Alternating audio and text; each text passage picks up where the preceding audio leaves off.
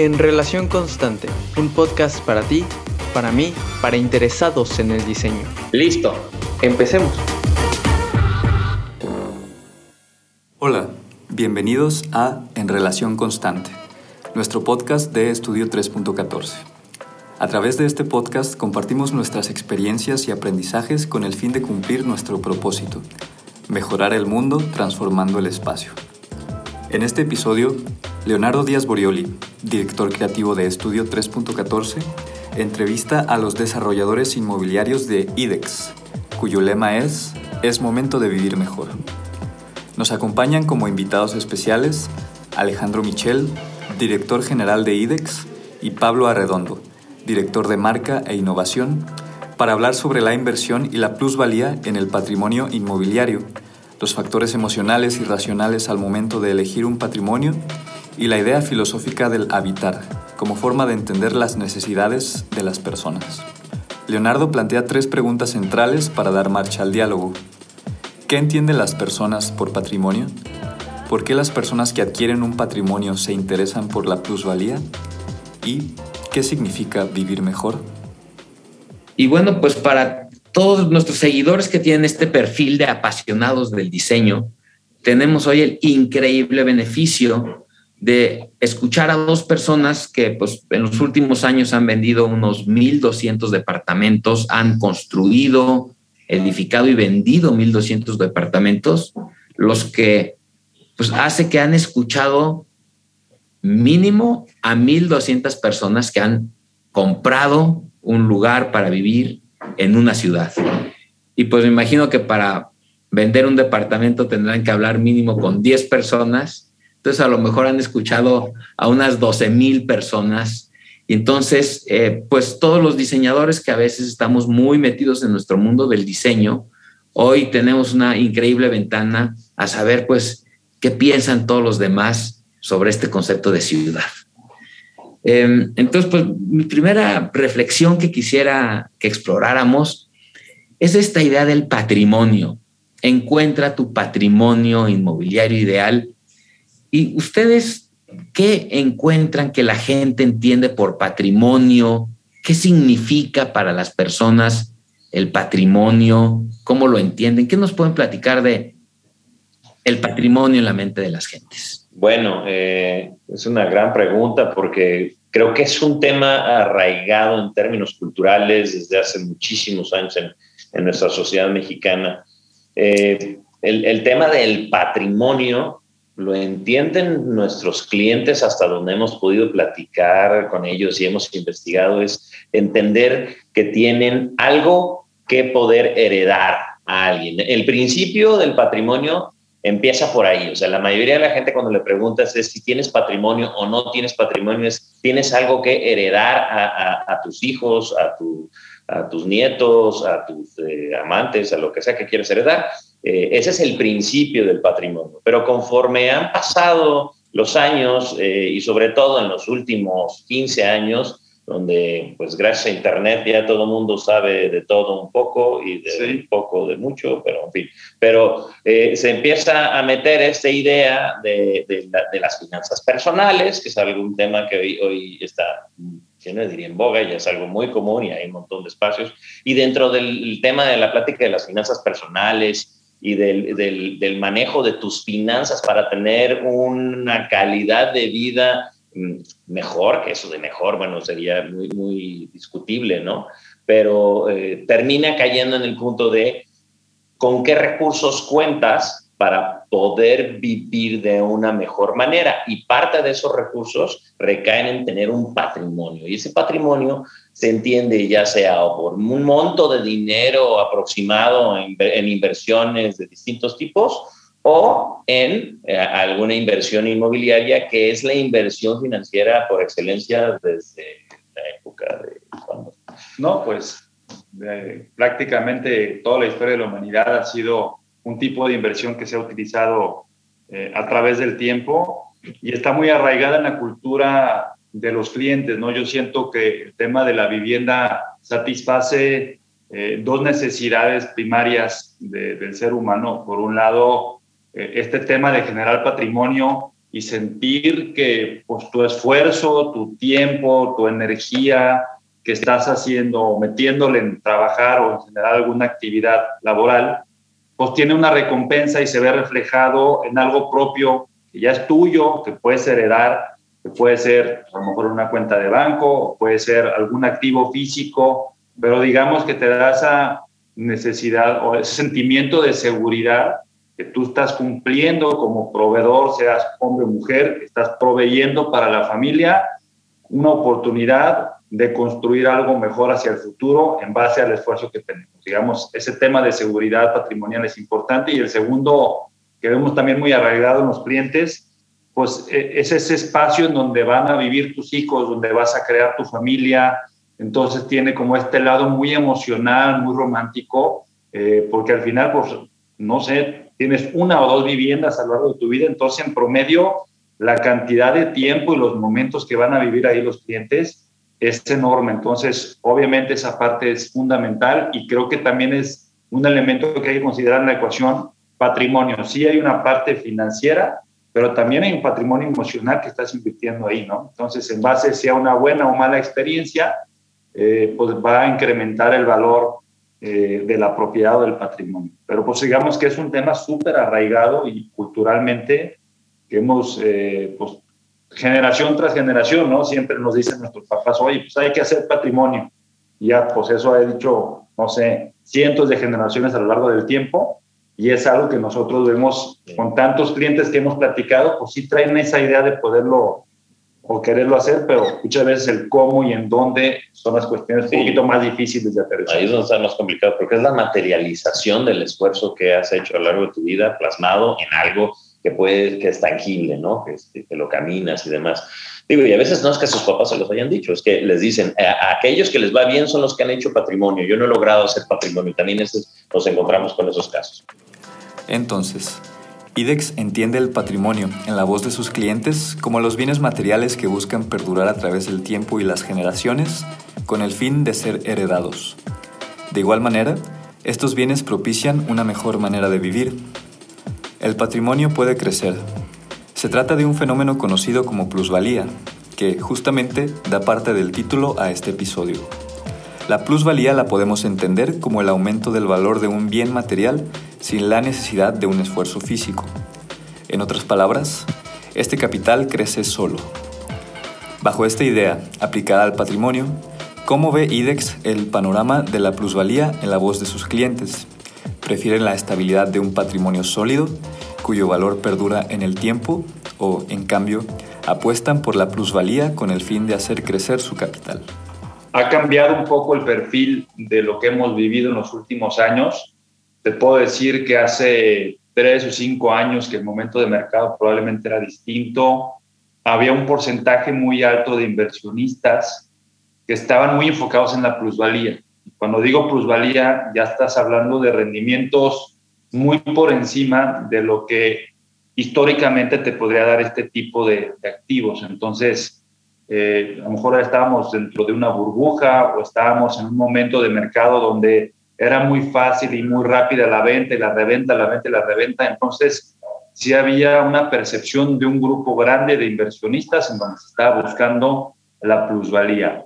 Obviamente ha cambiado los tiempos, ha cambiado el momento y hoy te puedo decir que sí la gente, obviamente lo primero, lo más importante que está cuidando, buscando es cuidar su patrimonio, pero obviamente también trae la expectativa de que este patrimonio pues crezca por encima de lo que pudiera ser la inflación. Ese es como lo ideal, ¿no? Porque de por sí ya estuve trabajando y tú escuchas a todos los asesores financieros o toda la gente ahorita que está, eh, pues ya sea con libros o podcast o te dicen, oye, pues el, el, dinero tiene que trabajar para ti, es un concepto muy padre y digamos que ya todo el mundo trae esa perspectiva que puede ser, ¿no? Pudiera funcionar, pero yo creo que por esa ambición de la plusvalía, se pudieran llegar a cometer muchos errores y tomar malas decisiones, porque probablemente ahí estés dispuesto a, con tal de buscar una mayor plusvalía, entrar en un producto que a lo mejor es de menor calidad o menor precio, pero que te prometen que probablemente se pueda revender a un mayor valor. Entonces la expectativa de plusvalía es más grande, pero los fundamentales de ese proyecto no están lo suficientemente sólidos.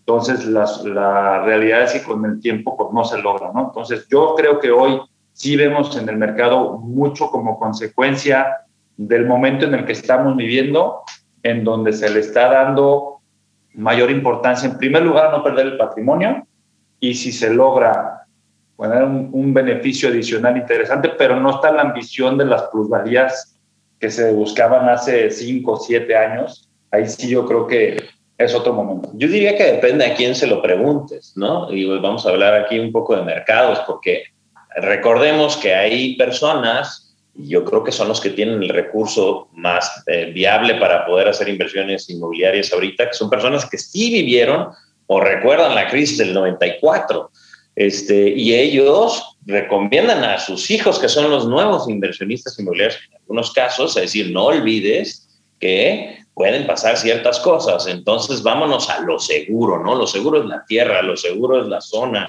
lo seguro es determinadas cosas, ¿no? Y a la par, pues se han desarrollado una serie de, tanto de tendencias, yo creo que en parte de moda, y la, vez pasada platicamos de, de la famosa moda, que también es esta moda donde inviertes y se convierten mágicamente, los, unicornios están haciendo mucho daño, ¿no? Y los bitcoins, pero, eh, pero es la nueva forma también de entender la economía, donde la economía tiene ciclos mucho más acelerados y hay cosas que nos han enseñado que poner el, el, el recurso en el riesgo también trae grandes dividendos y entonces también hay una generación que dice, sí, sí, sí, está muy bien tenerlo seguro en determinado punto, pero hay que arriesgarnos porque quiero jugar la otra.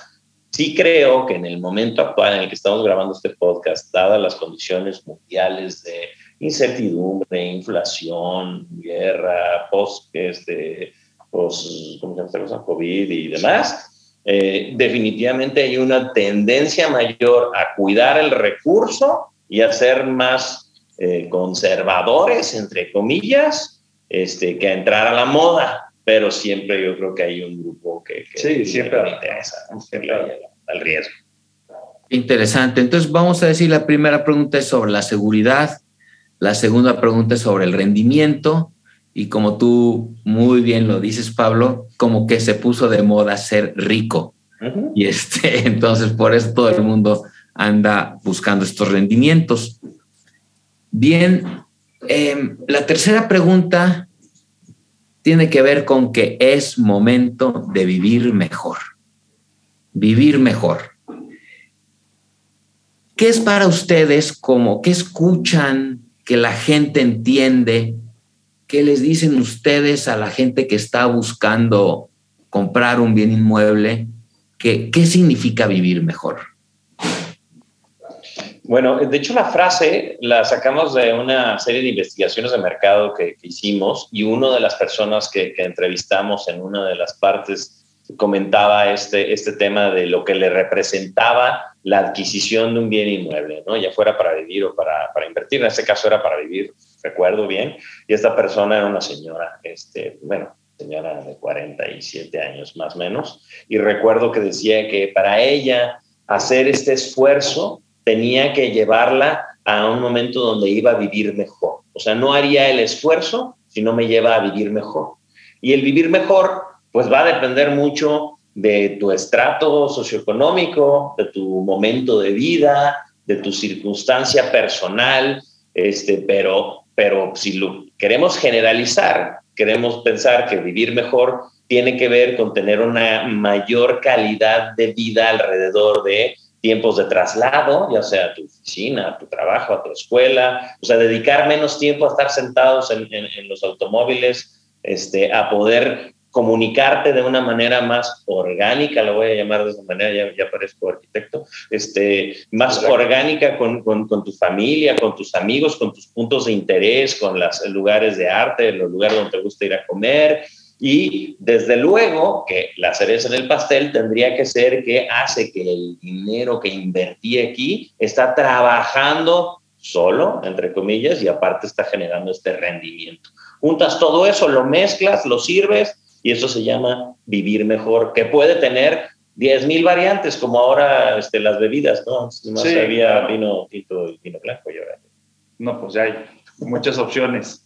Estoy de acuerdo con Pablo, yo creo que hay varios componentes en el tema de qué implica vivir mejor. Eh, definitivamente uno es eh, desde el punto de vista financiero, que tengas una solución al alcance de tu presupuesto eh, para poder vivir en un espacio en donde tú puedas realmente desarrollar plenamente todas tus actividades no solamente pues son los, los ladrillos y el techo de tu unidad, sino que realmente tengas al alcance una serie de, de, amenidades y que estés dentro de una zona en donde realmente puedas maximizar la cantidad de actividades que tú puedes llevar a cabo y reducir todo aquello que genera frustración y estrés, que son traslados, eh, también dentro de la misma experiencia de compra, pues hemos escuchado muchos clientes que, híjole, es que comprar una casa es un proceso muy complejo, muy desgastante. Realmente es muy difícil saber eh, o, tener, encontrar una buena asesoría.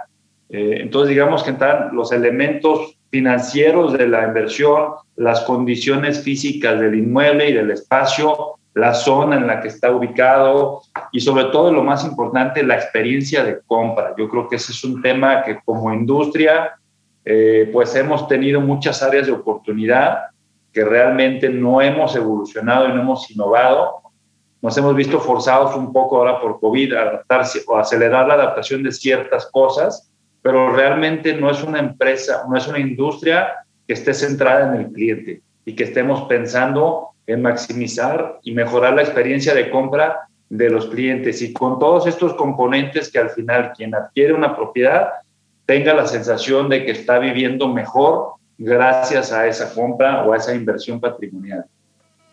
Es muy interesante la relación que podemos encontrar entre la definición de IDEX sobre el vivir mejor y el lema de Estudio 3.14, mejorar el mundo transformando el espacio. Súper interesante porque vivir mejor tiene integrado el tiempo futuro, pues vivir es un continuo y entonces yo quiero vivir mejor en el futuro que como vivo hoy. Esto es uno con el diseño. El diseño este, transforma el futuro, esa es la definición. Mejora una condición actual para literalmente este, tener una, una mejor realidad. En la época de las cavernas, pues si llovía yo me mojaba y si se me ocurre entrar a una cueva y vivir en una cueva, vivo mejor porque si llueve ya no me mojo. Eso es entonces este, esta idea del, del diseño como transformación de una, la mejora más bien de una situación actual, pues es uno con lo que precisamente ustedes están haciendo.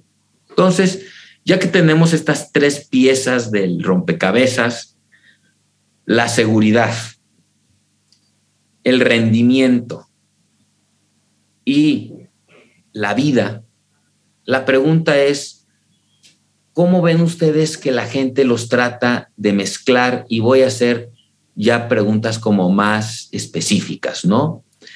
Em, hay una idea que hablamos mucho los arquitectos, eh, un verbo que se llama habitar.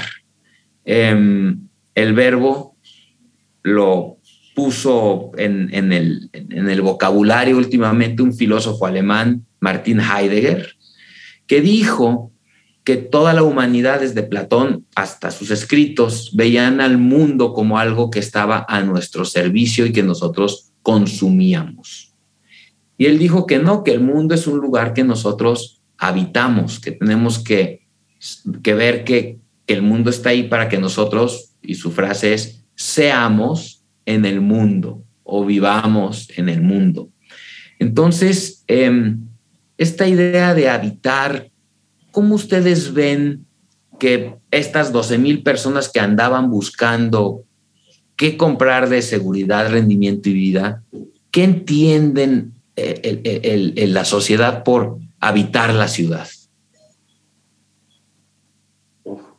bueno, una gran pregunta y hay muchas variables a eso, pero creo que definitivamente lo que podríamos encontrar en común es que todos buscan resolver alguna problemática específica de su vida que en, algunos casos es movilidad y la movilidad tiene un peso muy fuerte en muchos de los casos de los clientes que, nos han comprado y tiene que ver justamente con que han ya experimentado vivir lejos de su zona de, de acción y saben que directamente eh, eh, eso hace que, que, la vida se deteriore la calidad de vida. ¿no? Entonces, si buscan estar mucho más conectados a todo lo que les hace feliz y eso hace que el habitar el espacio y el habitar la colonia y el habitar ese, esa zona sea mucho más eh, amable, mucho más afable. Mientras más lejos están, mientras más estrés, más, más estrés metamos en ese proceso de, de, vivo y eh, donde vivo y donde me muevo, eh, hay, hay, como franjas de infelicidad, no sé si puedo ponerlo. Sí, sí, sí, estoy de acuerdo. Eh, pues yo lo vería, Leo, que los clientes, a lo mejor no con la claridad que lo estamos nosotros aquí desmenuzando, pero sí traen nociones del tema de seguridad, sí entienden la importancia del diseño, de la vida, sí entienden la parte del rendimiento, eh, pero pues muchas veces la decisión de compra es más emocional. llegas a un proyecto en específico y tú traes a lo mejor cierta claridad de cosas, pero en ese proyecto en particular tenían muy bien montado el showroom y el vendedor les, les hizo clic y al final acaban comprando no necesariamente con la claridad que en su momento lo analizaron, ¿no? Entonces, eh, sí lo vemos como que hoy la compra es mucho más emocional que racional, porque ahorita estamos, digamos, en un foro más racional de análisis, pero ya el momento de la compra te avientas al mundo y empiezas a visitar desarrollos y cada uno tiene sus particularidades, pero yo sí creo que los clientes entienden estos conceptos y están buscando la solución que mejor resuelva estas inquietudes. O sea, si hay nociones ya, oye, pues quiero que mi patrimonio crezca, que haya rendimiento y entiendo que ciertas ubicaciones o ciertas características de proyecto pueden generar que el, rendimiento sea mayor. En cuanto a la calidad, sí se ve una tendencia mucho más clara a buscar espacios o eh, usos mixtos en donde yo ya puedo, y más a raíz de lo que vivimos en COVID, ya se entiende las limitaciones que puede tener un espacio físico cuando te prohíben salir de tu casa. Entonces, ah, bueno, entonces ya no necesariamente quiero solamente mi departamento en una zona en particular, sino quiero un departamento en esa zona que si por alguna razón me dé una amplitud, una gama mucho más amplia de cosas que yo pueda hacer dentro de ese mismo espacio sin necesidad de desplazarme. Entonces ya empiezan a dar prioridad a otros temas de diseño y de uso en particular. Y, el tema de habitarlo, eh, yo creo que sí lo tienen claro desde el punto de vista que es algo que no va a ser tuyo por siempre, ¿no? sino que lo vas a poder trasladar en un futuro. Este tema de heredar las propiedades o de poderlas hacer llegar a, a tu familia. Entonces, creo que como nociones sí existen, pero hacen muchísima falta y por eso mucho del enfoque de nosotros como empresa y nosotros en el podcast es cómo podemos dar elementos y herramientas a los clientes para que puedan tomar buenas decisiones eh, y bueno, hacer buenas inversiones patrimoniales, porque es difícil, es muy complicado poder llegarle al punto óptimo de encontrar la solución ideal. Y luego está este tema, ¿no? Se tienen que conectar con cosas que les hagan sentido, sobre todo cuando hablamos de habitar, de cosas que les hagan sentido ahorita y al futuro, ¿no? Y todo esto ya no es un tema generacional, yo creo que ya, ya traspasa lo generacional, pero sobre todo en las generaciones más jóvenes, tiene que ver con lo sustentable, con ser eh, pet friendly, que ya es un tema más, no solamente que hay un espacio para perritos, ¿no? Que puedas entrar a la vida, eh, hablando de, habitar, ¿no? Ser eh, más conscientes del uso de, los recursos naturales, etcétera. Todo gira alrededor de... Y eso ya también forma parte de la decisión, tanto emocional como racional, pero más emocional que racional, esa es la verdad este, cuando están eligiendo ese espacio para habitar. Podemos entender el habitar como el cruce entre la calidad de vida de las personas con su entorno físico, volviéndola una idea tanto práctica como emocional.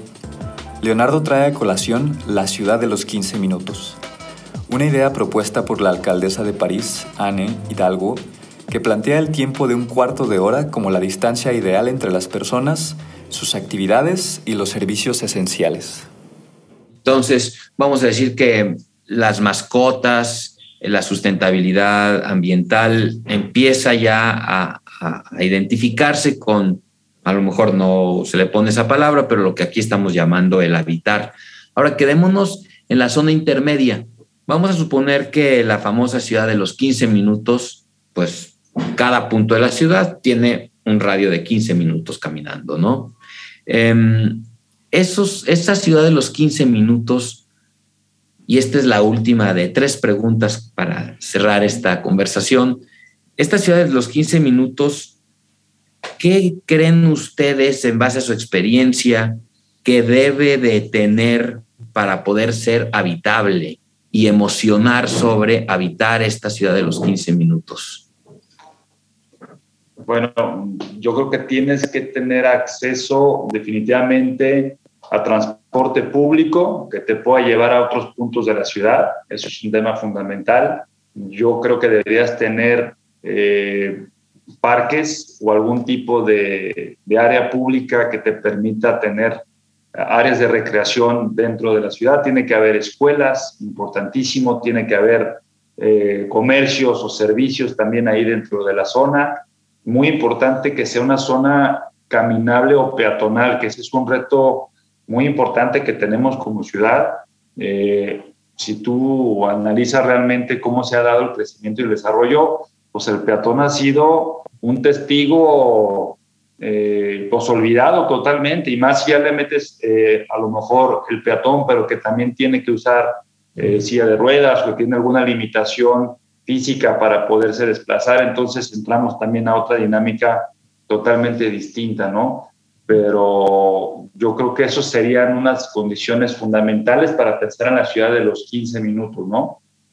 Sí, sí todo lo que has dicho creo que es completamente cierto y para emocionar tiene que estar enclavado en, en estas zonas que tú nos eh, mencionaste la vez pasada en el podcast, que tienes todas las razones, la moda, ¿no? Que, esté, que, se, que ellos sientan y perciban que están en un espacio que es o va a ser un lugar de moda. Y esto creo que no solamente aplica para las generaciones más jóvenes, también aplica para las generaciones intermedias que no quieren sentirse viejos, quieren sentirse a la vanguardia, porque como bien lo dices, todos vivimos al futuro. Entonces, el que también tenga esta conexión con los espacios que están o estarán de moda, también es una parte importante y que está en esos 15 minutos que estamos hablando, ¿no? Claro. Em, en, esta conversación, yo agregaría estos 15 minutos que haya una comunidad, que haya una sociedad de personas, ¿no? Ok, ¿quién vive? Para abrir boca. ¿Alguien vive en esos 15 minutos? Imagínense vivir en una casa en el centro de la zona industrial, ¿no? En el medio de la zona industrial, pues nadie vive en el centro histórico de Guadalajara hoy, pues sí, estará muy bonito, pero nadie vive o muy pocas personas viven y habitan ahí en las noches. Entonces, em, entonces esa es, esa es la primera de las tres preguntas para cerrar. La segunda que yo les haría es, vamos a ver si alguien está buscando las, si ustedes me comentan que lo primero es la seguridad y lo segundo es el rendimiento. Mi pregunta es, em, parecería que los lugares que dan una mejor, un, mejor habitar en el muy largo plazo, viendo ya en la sucesión, serían más seguras. Entre mejor habite, esa zona pues, va a ser más resiliente y va a ser más seguro que no pierda su valor mientras que lugares que estoy en esa frontera de la búsqueda del rendimiento, pues dan menos seguridad. Si alguien de sus clientes tuviera que decidir entre el habitar y el rendimiento, o entre la seguridad y el rendimiento o sea, ¿cómo, cómo deciden por dónde irse o, hacia dónde se decantan? ¿O es ahí donde entra la emoción y entonces es su naturaleza de ambición o de certeza la que los mueve. ¿Cómo, ¿Qué sucede cuando el, el, habitante o el comprador o la sociedad o el cliente, que lo llamemos como lo llamemos, cuando se enfrenta a esta disyuntiva, ¿qué le sucede o qué piensa en su experiencia? ¿O ustedes creen que esta disyuntiva todavía no se identifica? Mm, no sé si de manera muy consciente se está identificando, pero yo creo que tiene mucho que ver con el perfil del comprador. Eh, porque al final, digo, lo estamos separando dos elementos de una misma ecuación, estamos simplificando diciendo, oye, pues te fueras a la seguridad o el rendimiento, eh, pues habrá clientes de un perfil mucho más conservador, que a lo mejor sabes que yo no quiero arriesgar, yo no quiero poner en riesgo mi patrimonio y quiero irme a algo mucho más, digamos, conservador, que no quiere decir que no te pueda dar rendimiento, ¿no? Pero a lo mejor son otras variables las que tienes que considerar para ese tipo de inversiones, eh, a quién le estoy comprando, qué experiencia tiene, eh, pues qué, qué, certidumbre tengo de poder recibir bien en las condiciones en las que estoy comprando, que se puede escriturar, que esté en una zona que haga sentido. Todo eso, digamos, son variables más racionales, más pensando a darle importancia a la seguridad. Y habrá quienes busquen un rendimiento. Lo importante es entender y conocer qué riesgos estoy corriendo porque luego hay riesgos implícitos en ciertas decisiones que no son necesariamente conocidos, que hay que entender. Entonces, oye, quiero irle un poquito más al rendimiento, entonces, ¿qué estoy arriesgando? ¿Qué estoy dispuesto a arriesgar y qué no estoy dispuesto a arriesgar? Y mientras sea una decisión consciente y que esté bien evaluada, yo creo que también se vale poderle jugar un poquito más al rendimiento, porque el rendimiento a lo mejor lo vas a poder encontrar en zonas que están en proceso de reconversión, ¿no? Hoy no es necesariamente evidente que una zona hoy que pues todavía no se ha reconfigurado, pues hoy me puede dar un rendimiento, yo creo que sí, pero no necesariamente quiere decir eh, que tenga la seguridad de que ahí ya, ya está densificado, ¿no? Porque ya hay muchos proyectos ahí alrededor, ya se construyeron y ya está mejorando la, toda la dinámica de la zona. Entonces, yo creo que hay que jugar con las dos variables, pero definir muy bien cuál es tu perfil, cuáles son tus objetivos y qué riesgos estás corriendo a la hora de estar tomando una decisión. Yo creo que es muy importante que los, los clientes lo tengan claro. Yo creo que es una pregunta que atormenta a cualquier persona que va a hacer una inversión inmobiliaria. y es y cada vez es más, más complicado tener la, la respuesta exacta. Eh, y creo que el peso de lo emocional sigue siendo más fuerte en muchas ocasiones que, el, que, lo racional y lo financiero, pero también hay una realidad financiera que te alcanza.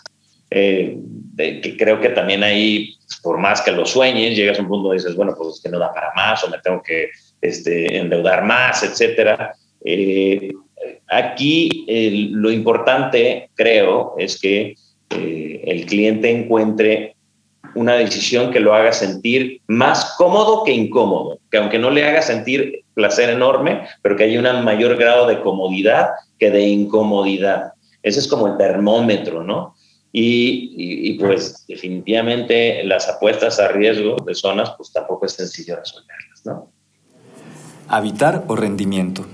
Parece un dilema complejo, sin embargo, Pablo Arredondo y Alejandro Michel exhortan a entender los riesgos explícitos e implícitos para tomar una decisión consciente, la que haga sentir más cómodo que incómodo, pues es factible considerar que el peso de lo emocional en la toma de decisiones sobre el patrimonio a veces es más fuerte que la parte racional.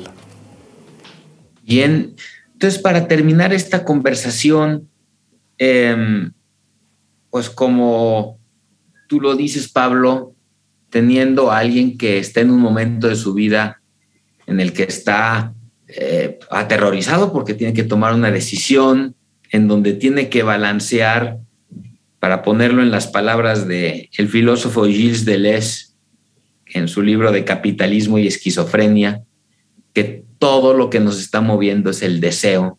Y aquí hay un deseo de vivir mejor, un deseo de seguridad y un deseo de rendimiento, ¿Qué le recomiendan ustedes a la comunidad apasionada en el diseño, que pueden ser diseñadores mismos, este, promotores inmobiliarios, eh, desarrolladores inmobiliarios. ¿Qué recomendación le dan a, nuestra audiencia para ser empáticos con este, esta persona que se encuentra en este momento en donde tiene que balancear estos tres deseos y no sabe por dónde irse? ¿Qué nos pueden decir para que seamos empáticos con, con estos individuos?